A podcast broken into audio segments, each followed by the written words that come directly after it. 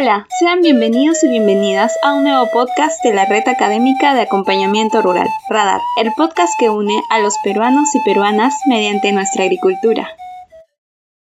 Hola, sean todos bienvenidos a un nuevo podcast de Radio Radar, la Red Académica de Acompañamiento Rural. Mi nombre es Josué Clemente y estaré acompañándolos en la presente entrevista. El invitado de hoy es Eric Espinosa, actual profesor de fruticultura de la Universidad Nacional Agraria La Molina e investigador en fisiología de cultivos en la misma universidad. El profesor Eric Espinosa ha realizado estudios de maestría y doctorado en la Universidad de Sao Paulo en fisiología de cítricos en condiciones de estrés hídricos. Muchas gracias, profesor Espinosa, por estar con nosotros el día de hoy en esta entrevista. Bueno, muchas gracias Josué, un gusto estar con ustedes y bueno, agradecerle también la, entrevista y estoy disponible aquí para lo que ustedes necesiten. Listo, profe, gracias. Eh, bien, el día de hoy eh, vamos a ver un tema eh, muy interesante con el profesor Eric Espinosa que refiere al, al uso del paclobutrazol en palto, una alternativa para atenuar la alternancia y aumentar los rendimientos. Bien, como primer punto, eh, me gustaría eh, iniciar con, una pregunta para entrar un poco en, contexto sobre este cultivo. Entonces, eh, le preguntaría, profe, si nos puede comentar un poco sobre cuál es la situación actual de producción de palto en, el Perú.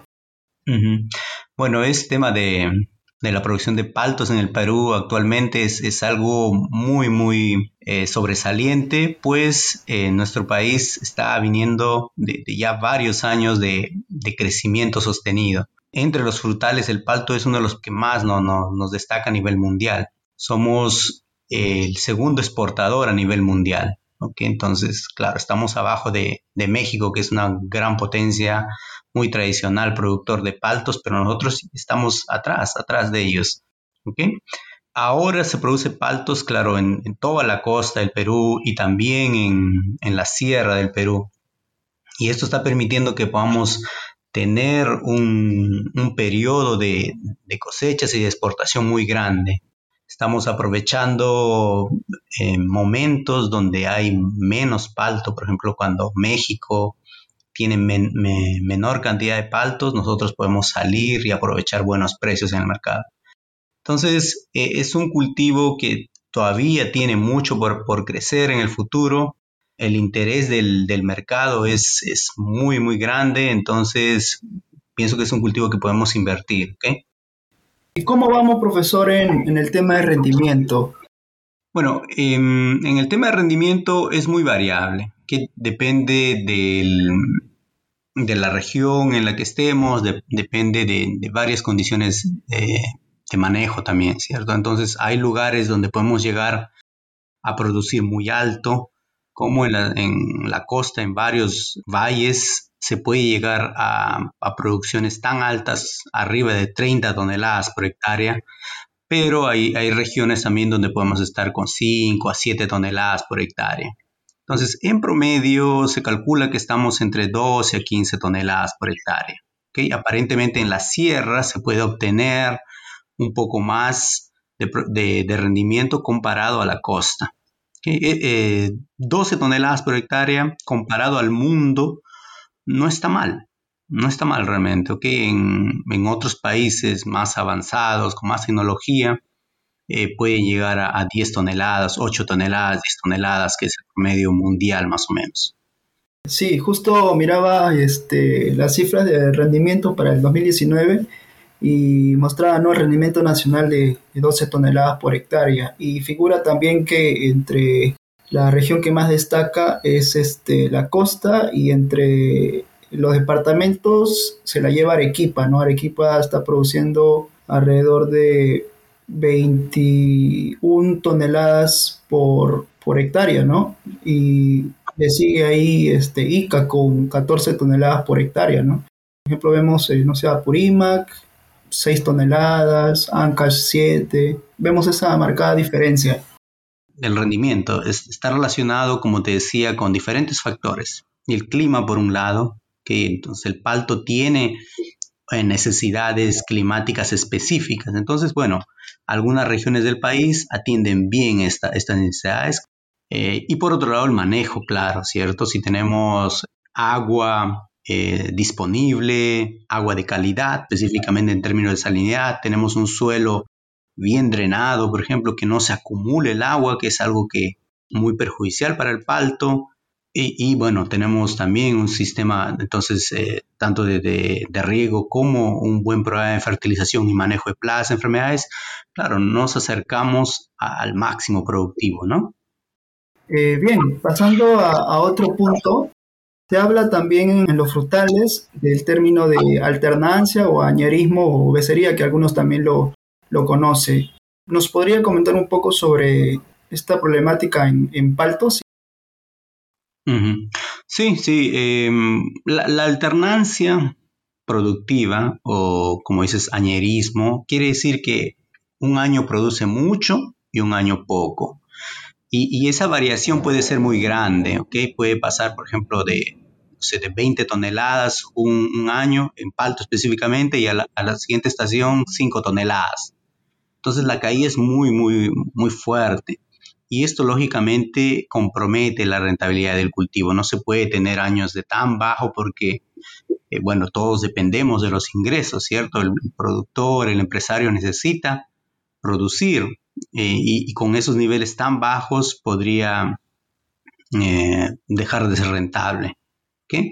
Este fenómeno de alternancia no es exclusivo del palto.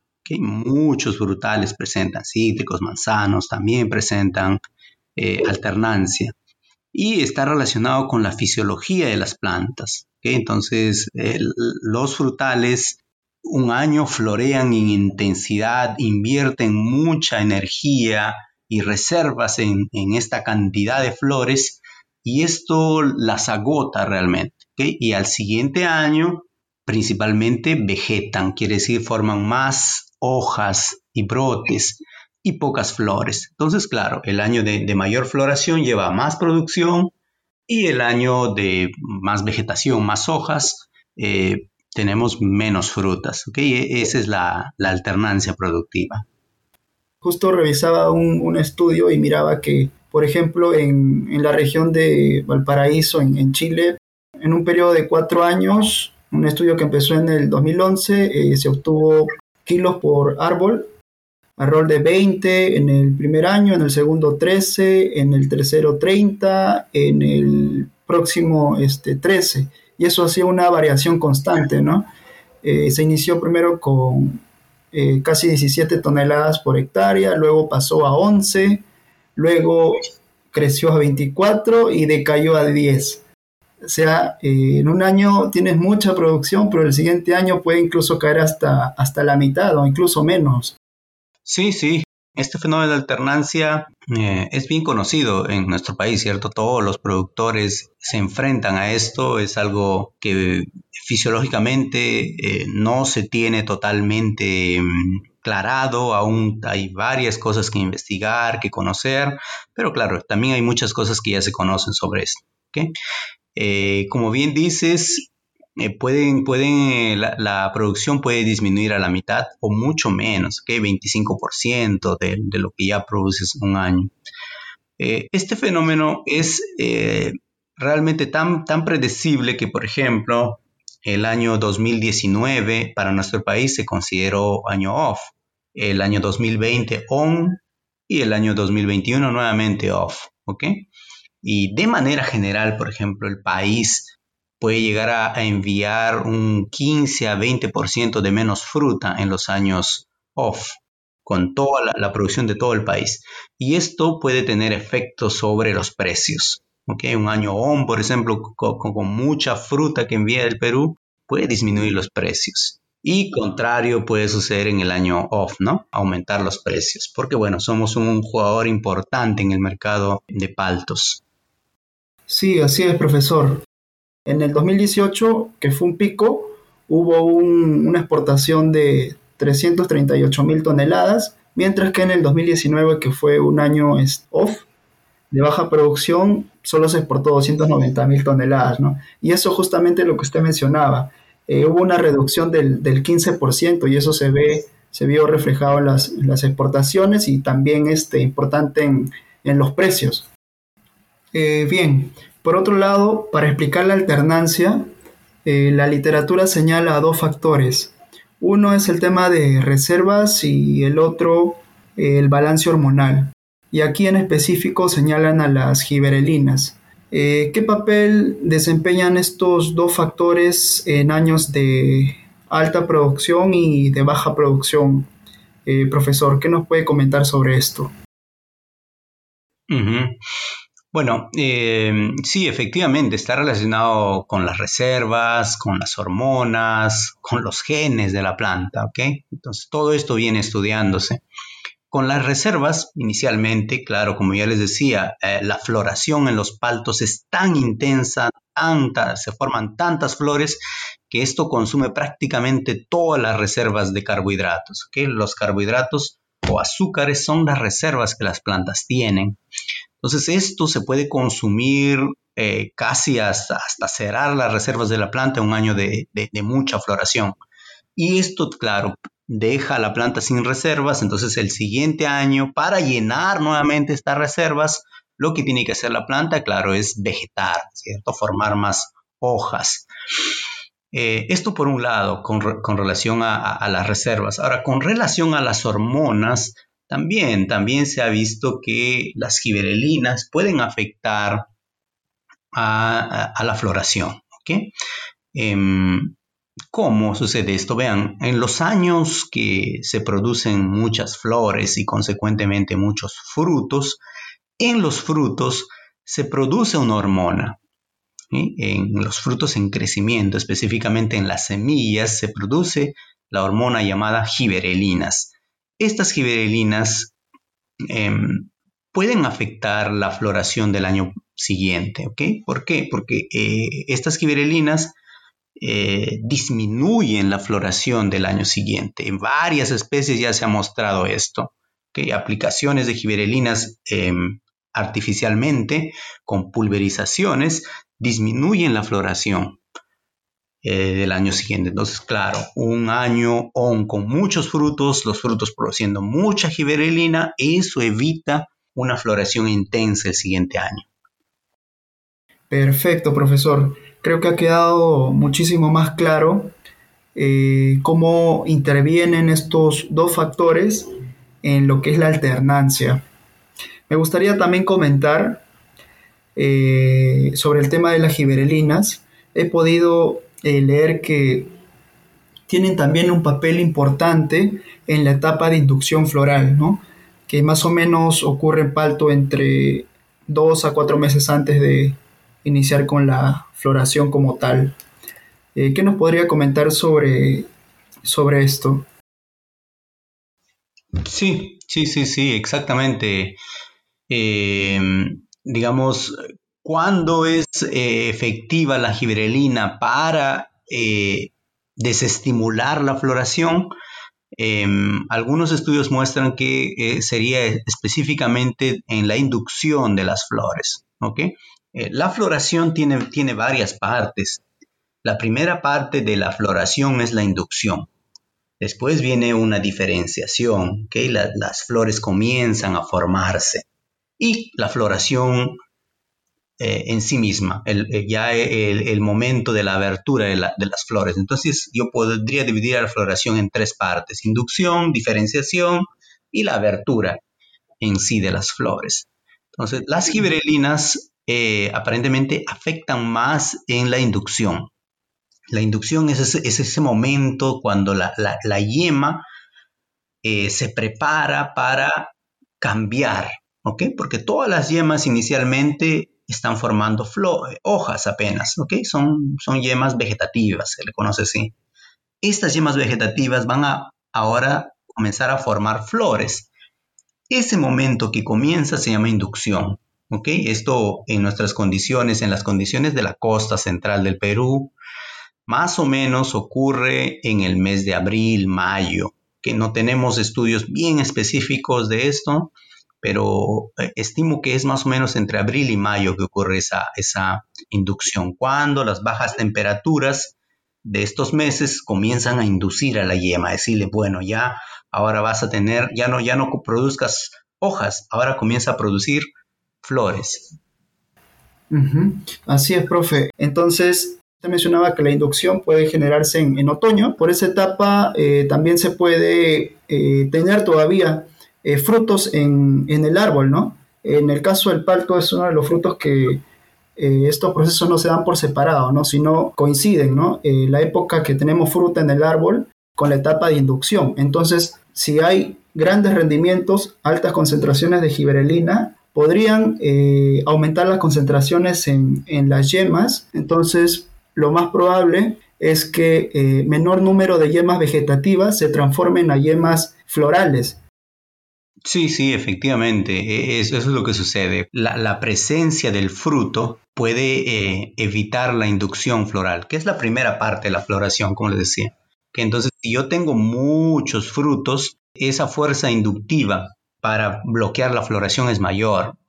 Esto inclusive puede ser más perjudicial si yo mantengo a los frutos por mucho tiempo. Por ejemplo, un tema de, precios, yo podría dejar de cosechar eh, o de dejar los frutos en el árbol. No, voy a dejar un mes o dos meses en el árbol, por ejemplo. Esto, esto es muy perjudicial para la floración del año siguiente. ¿okay? Algunos datos de, de Cañete, de un fondo, muestra eso claramente. Ellos dejaron de cosechar en la época usual y dejaron los frutos en el árbol por dos meses más y esto les llevó una caída de la producción muy muy grande el siguiente año. Revisaba también que eh, una de las ventajas es que mientras la fruta se encuentre en el árbol, esta no se va a ablandar. Entonces, eso le daba una cierta ventaja al, agricultor para que pueda retrasar o pueda prolongar en todo caso su, su momento de cosecha, buscando ¿no? obtener mayor este, llenado de fruto, mayor, mayor calibre y también ¿no? relacionado a los momentos donde puede haber o no puede haber fruta, ¿no? Y esto le retribuye mejor este, económicamente. Aparentemente, o sea, me puede generar mayor rendimiento, sí, porque hay mayor, mayor llenado. Este resultado no es sostenible en el tiempo. Por otro lado, justo había también, profe, un, un estudio que se hizo en, justo en la misma región que estaba comentando, en, Chile, en Valparaíso, y los tratamientos eran eh, épocas de cosecha, ¿no? Eh, obtuvieron que cosechas que se hizo, que se hicieron de forma más tardía, eh, tuvieron una alternancia mucho más severa, ¿no? Contrariamente a las cosechas que se hicieron un poco más tempranas, Sí, exactamente, exactamente. eso sucede no solo en palto, sino en otras especies también. Entonces, la floración del año siguiente puede ser comprometida, disminuida por mantener los frutos por mucho tiempo en el árbol. Los frutales, en el caso del palto, es uno de los, cultivos que, le demanda mucha energía a la, planta. Y eh, la materia seca en, la, en la semilla tiene un peso importante, ¿no? Hablan de de un 43%, mientras que la pulpa como tal alrededor de un 27%. Sí, sí, el, palto tiene una, prominente semilla realmente. Em, y sí, esto desgasta bastante la planta, ¿ok? E, es el cultivo de palto de manera general, e, el fruto de palto específicamente, eh, es un fruto muy costoso en términos de energía que la planta tiene que, invertir para hacer crecer este fruto. ¿Por qué? Porque es un fruto lleno de aceites, ¿cierto? Es, eh, por eso es tan, tan rico también, claro. Eh, pero, digamos, formar aceites cuesta mucho en términos de energía. Entonces, por eso es que en los paltos, por ejemplo, nosotros podemos llegar a no sé, máximo tal vez 35 toneladas, por ahí se ha calculado que podría ser el máximo 40 toneladas, es lo máximo. Y, por ejemplo, otros cultivos como cítricos, por ejemplo, podemos llegar a 100 toneladas por hectárea.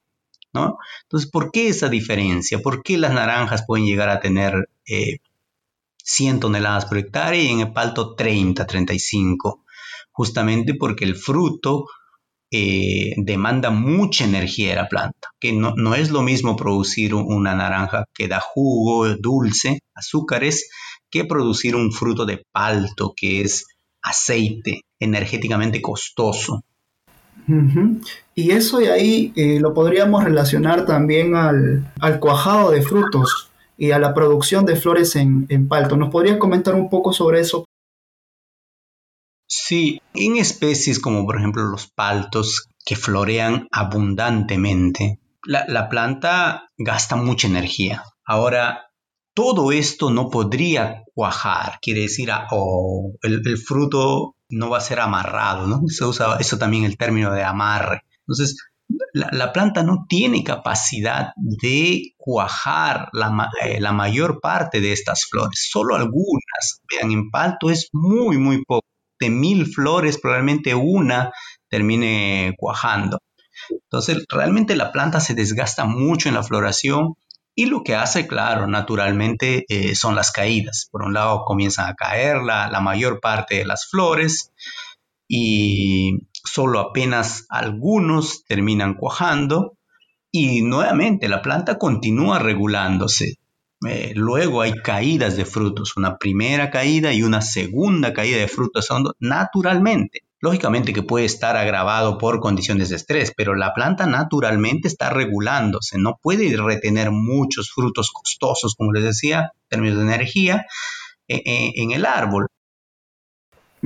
Por poner unas cifras, eh, en un estudio también mencionaba ¿no? que en, el caso de los árboles de raza guatemalteca, la producción de flores estaba entre 1.1 y 2.3 millones ¿no? de flores pero de estas únicamente lograban cuajar 0.015%, eh, o sea, bajísimo, que eso eh, era prácticamente entre 165 y, 360 frutos al final de campaña. Y ahí la caída natural de, flores eh, y también de, frutos.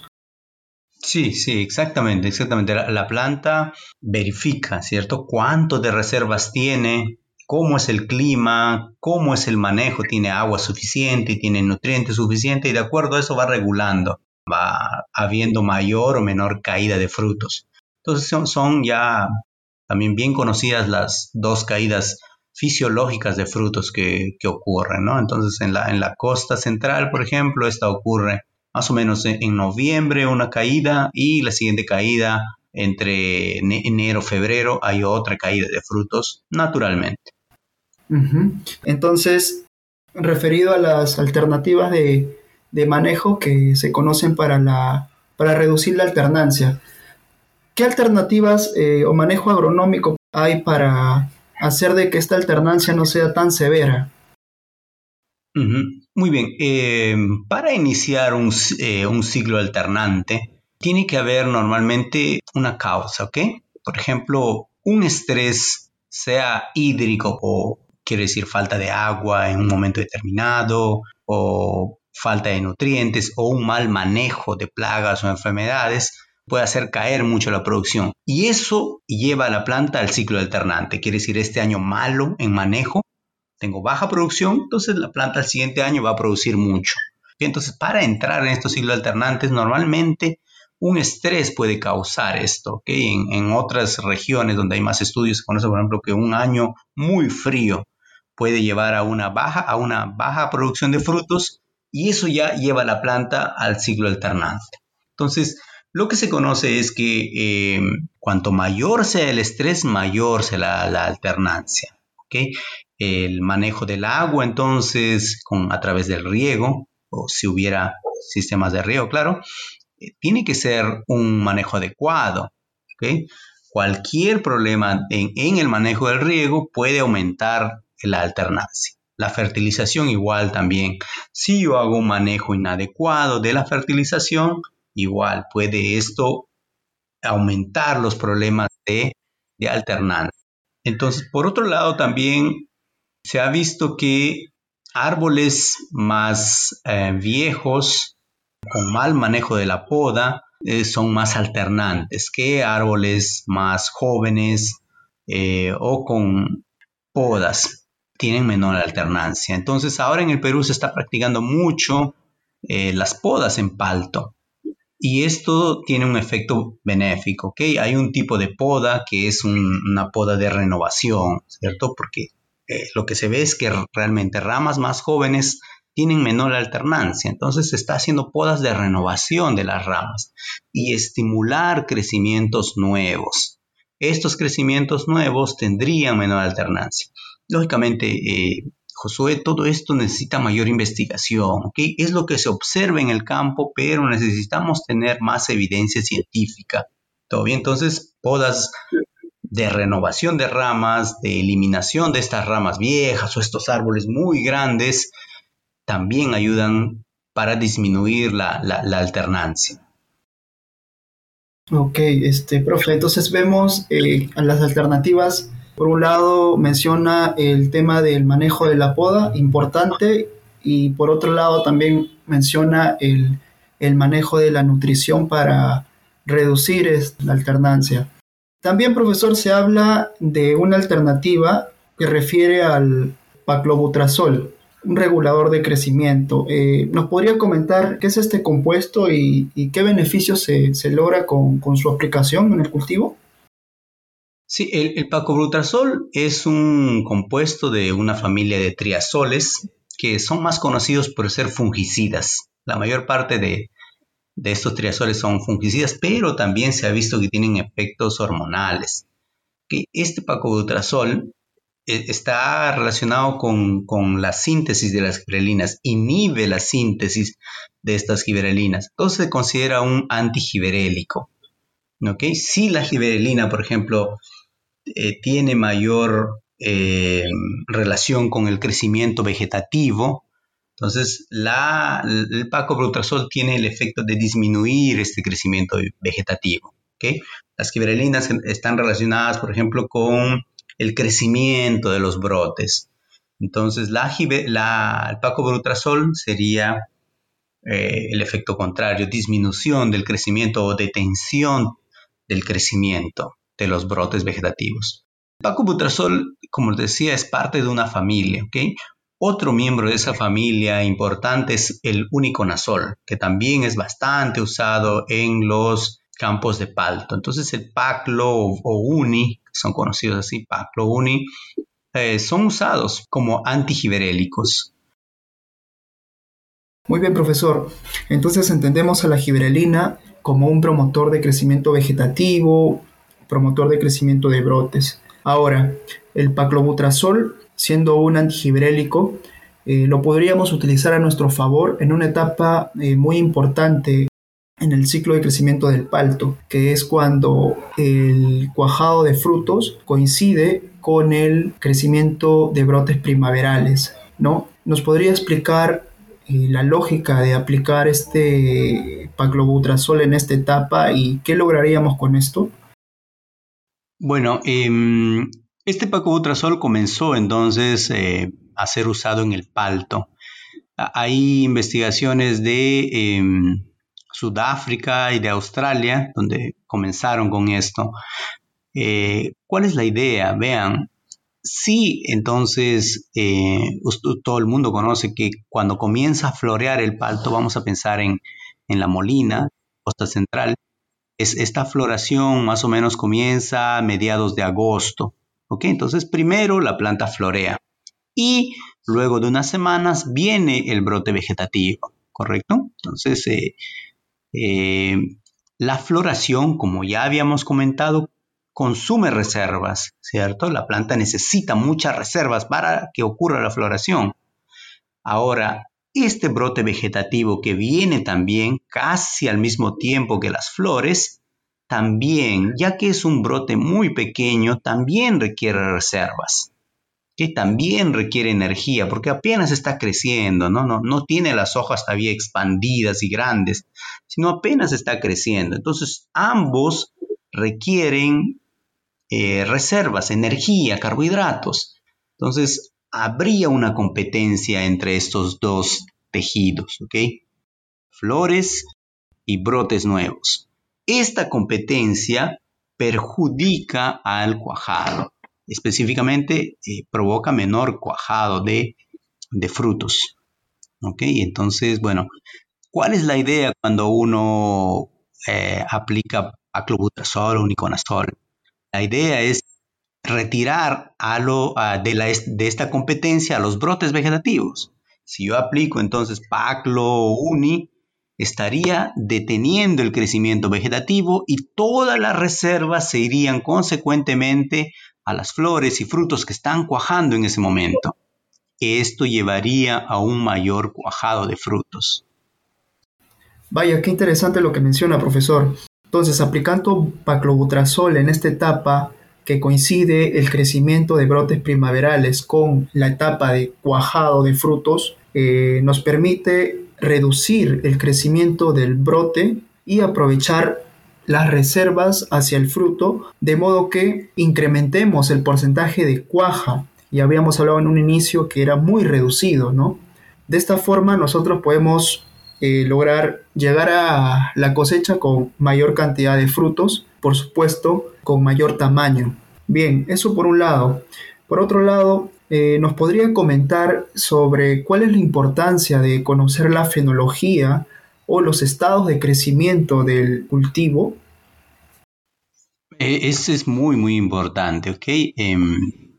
Em, creo que también esto es algo que ya los productores tienen bastante conciencia, entonces están haciendo varios modelos fenológicos del palto en diferentes regiones del Perú. Entonces, saber, por ejemplo, cuándo ocurre la floración, cuándo ocurre la, el crecimiento de los brotes vegetativos, ¿ok? ¿Cuántos brotes vegetativos hay? Porque depende de la región también, a veces ocurren un brote vegetativo, viene, ¿cierto? Junto con la floración prácticamente, en agosto, vamos a pensar como, ejemplo en la costa central, ¿ok? Pero esto puede variar para otras regiones, claro.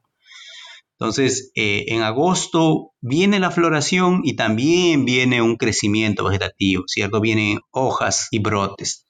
A este, a este eh, flujo vegetativo se le conoce como flujo de primavera, ¿ok?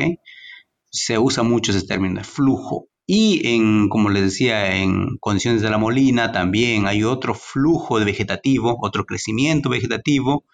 En el mes entre enero, y febrero también viene otro flujo. También, además de eso, ¿cierto? Pensando en qué cosas debemos identificar, debemos saber cuándo ocurre la floración, cuando ocurre la caída de frutos.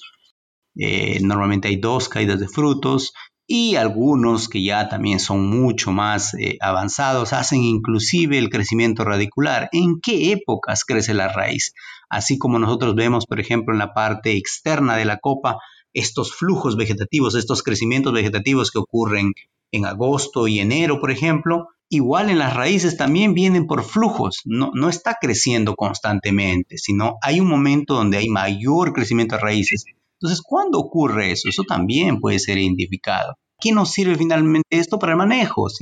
¿Cuándo debemos hacer las aplicaciones foliares, eh, de hormonas o cuándo debemos hacer la fertilización? Va a depender justamente de que identifiquemos todos estos, estos crecimientos de la planta, la parte aérea, la parte radicular también.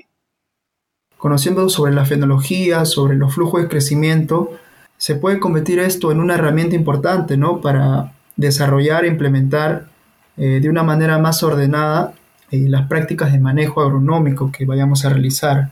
Por otro lado, también conociendo esto, conociendo al cultivo, nos permite conocer en qué momento debemos hacer las aplicaciones de fertilizante, de hormonas, en el momento que la planta en el estado que más lo necesita.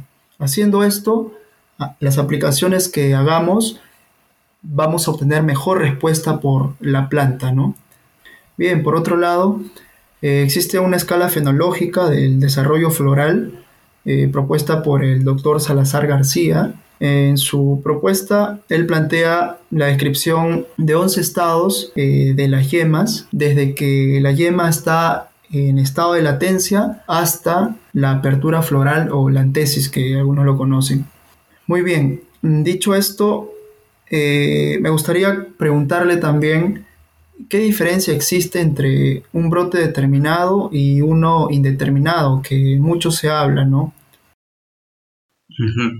Sí, eh, retomando un poquito lo que dijiste, Josué, sobre esta escala del desarrollo de yema, sí, realmente es importante conocer eh, esta escala. Eh, está bastante difundido también, como tú dijiste, esto lo, preparó Samuel Salazar. Samuel Salazar es un investigador mexicano, entonces él, preparó esto con su, con su asesora de, tesis, que era Carol Lobat, una, profesora de la Universidad de California. Entonces ellos dividieron los estados de desarrollo de las yemas en 11 estados, desde que eh, la yema es vegetativa hasta que se vuelve una flor. Entonces, claro, es, importante, es una información relevante, ¿sí? Para, para conocer mejor nuestras, nuestras paltas y como hizo Josué, hacer mejores prácticas, ¿no? Nosotros decíamos, por ejemplo, que eh, la alternancia está relacionada con el estrés, ¿cierto? Entonces, conociendo bien esto, yo puedo saber cuándo realmente aplicar la fertilización o las hormonas. Ahora, tú, me preguntas, José, específicamente sobre los, la floración eh, determinada e indeterminada, ¿cierto? Bueno, ¿cuándo ocurre la floración en, mediados de agosto, más o menos, ¿cierto? En la molina, nosotros podemos observar dos tipos de, inflorescencias, ¿ok? Las inflorescencias determinadas son aquellas donde hay solo flores. Y las inflorescencias determinadas es donde vienen flores, pero también viene un brote vegetativo. Y justo en la punta viene un brote, vegetativo. Entonces, estos eh, dos tipos de inflorescencias se pueden presentar. Eh, en ciertas regiones del país, como la costa central, puede haber solo inflorescencias, prácticamente solo inflorescencias determinadas. Entonces, uno observa el árbol y es lleno de flores apenas, lleno de flores, y, no ve brotes vegetativos uno, claro, podría alegrarse inicialmente, ¿cierto? Pensar, bueno, tiene muchas flores, va a tener muchos frutos. Mm, realmente no, ¿ok? Porque eh, se ha mostrado que estas inflorescencias determinadas, donde hay solo flores, finalmente no terminan aportando mucho al número de, frutos final. Es mejor tener una planta más equilibrada, quiere decir que vengan flores, pero que también venga crecimiento vegetativo. Entonces, necesitamos inflorescencias de tipo indeterminado. E, es necesario que sea una planta nuevamente balanceada entre flores indeterminadas y, determinadas. Exacto, así es, profesor. Entonces es importante tener un balance entre estos dos tipos de inflorescencia en la planta, a fin de también tener eh, producción de brotes, producción de hojas, las cuales son necesarias para la formación de reservas y eh, otorgarles las mismas a los frutos para su crecimiento. Ahora, también es importante conocer estas diferencias en todos tipos de inflorescencias ¿no? para entender mejor el uso del paclobutrazol para detener este crecimiento del brote central en las indeterminadas que a la vez acompañan a un crecimiento, a un cuajado de frutos, ¿no? Muy bien, profesor. Dicho eso, se habla bastante también en los estudios sobre la inflorescencia en estado de coliflor. ¿Cuál es su importancia de conocerla? Pero, pero, eh, esa respuesta, esa pregunta la dejamos para una siguiente entrevista que tendremos, una continuación de una primera que hemos tenido el día de hoy. En una siguiente hablaremos sobre dosis de paclobutrazol recomendadas, algunos criterios para su aplicación. También conversaremos un poco sobre los límites máximos residuales. y hablaremos también sobre algunos resultados de algunos ensayos que se han podido realizar, qué han obtenido, qué resultados positivos han obtenido y entre otras cosas más que ya lo van a, ver, así que estén eh, muy atentos a, a la página de Radar. Y con eso, profesor, eh, pedirle si nos puede brindar un medio de contacto para que de pronto las personas que tengan algunas dudas les puedan escribir, se puedan contactar con usted y puedan absolver sus dudas. A la vez agradecerle eh, bastante por su disponibilidad, por aceptar la invitación y compartir, por supuesto, sus conocimientos y experiencia con todos nosotros. Muchas gracias. Sí, claro, Josué. Este, eh, en primer lugar, eh, agradecerles por, la invitación y también estaré disponible para cualquier otro momento que, me requieran. Bueno, yo estoy en la universidad, ¿cierto? Pueden encontrarme ahí. bueno, en estas épocas está un poquito difícil, pero normalmente estamos en la universidad, en el segundo piso de la Facultad de Agronomía. es el Departamento de Horticultura. Y también por email pueden contactarme. Mi email es, muy fácil, es em, Espinosa, Espinosa con doble E, eh, Eric Espinosa sería, ¿no? Entonces, E espinosa arroba lamolina.edu.pe. Ese es mi email. Entonces, nuevamente muy agradecido, Josué. Y bueno, espero que todos eh, estén bien. Bien, muchas gracias, eh, profesor. Finalmente, eh, agradecer a nuestros radioyentes por acompañarnos en un nuevo podcast de Radio Radar. Sigamos siendo parte de esta red de apoyo rural en momentos tan complejos como los actuales donde se necesita de la mayor solidaridad posible.